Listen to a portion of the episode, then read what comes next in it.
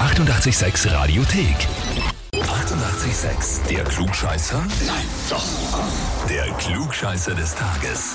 Und da spiele ich heute mit dem Helmut aus Waldhofen an der Theier. Helmut, was glaubst du? Wer hat dich als äh, Klugscheißer angemeldet? Ich sag nur so viel, es bleibt in der Familie.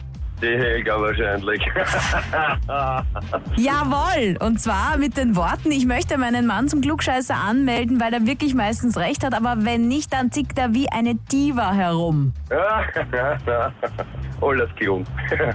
Naja, naja, naja. Wo, wo kriegt ihr denn da in die Haare? Meistens, wenn ich recht habe und sie glaubt, sie hat auch recht. Naja, pass auf, dann werden wir mal schauen, ob du rumzickst oder nicht. Spielen wir? ja, spüren wir. Gut, dann kommen wir gleich zur Frage. Heute am 31. Oktober wird Halloween gefeiert. Mit leuchtenden Kürbissen, kunstblutverschmierten Kostümen, aber nicht alle sind so euphorisch, sondern es gibt auch Menschen, die eine Angst vor Halloween entwickeln. Wie heißt diese Angst? A. Akarophobie, B. Samhainophobie oder C. Ikonophobie?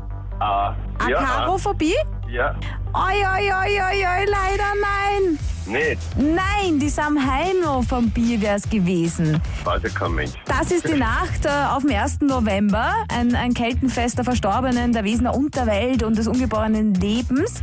Die Akarophobie ist die Angst vor Insektenstichen und die Ikonophobie ist die Angst vor Bildern. Na, heiliger Gott.